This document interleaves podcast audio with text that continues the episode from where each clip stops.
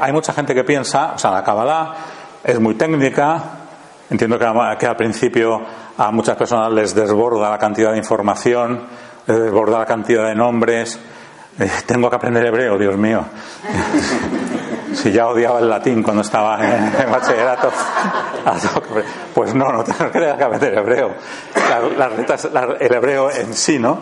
O sea, sí un cierto conocimiento, porque las letras no son letras en el sentido convencional del término.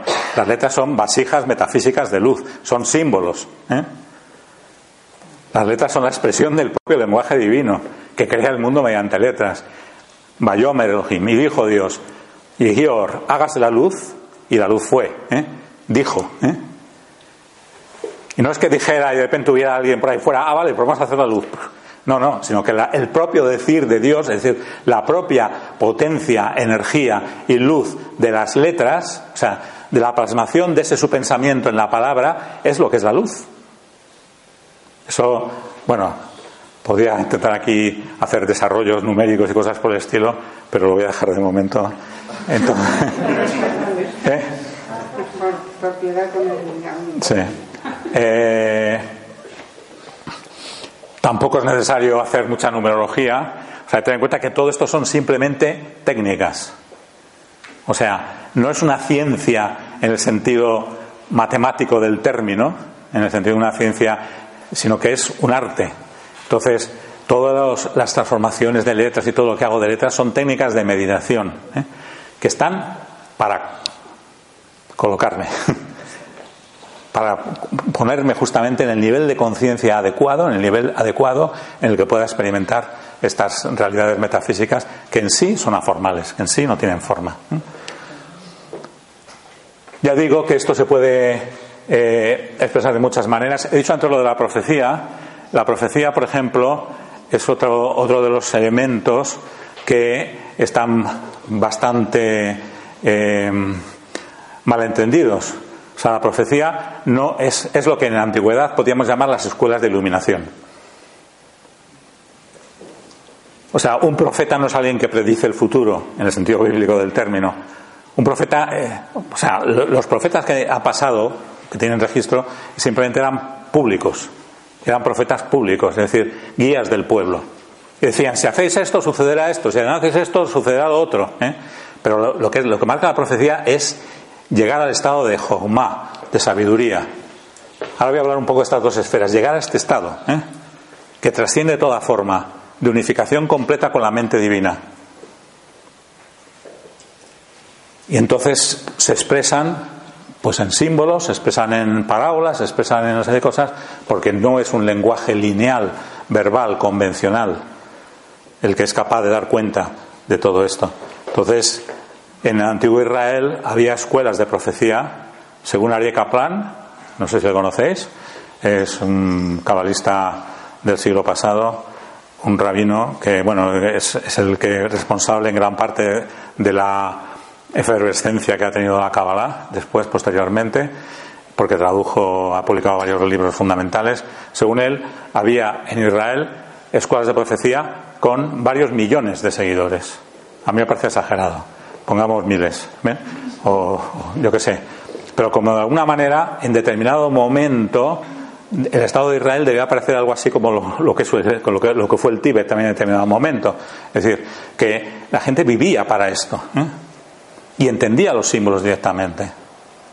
Y entendía los nombres de Dios y conectarse mediante las letras hebreas y mediante todos estos cambios. A un israelita antiguo no se le hubiera ocurrido pensar que una serpiente iba a aparecer en un paraíso y se iba a enroscar en un árbol y iba a tentar a nuestra. Eso todo el mundo sabía que era un símbolo. O sea, eso se ha sido después, con el descenso nivel de conciencia, cuando se ha interpretado de modo literal. ¿eh?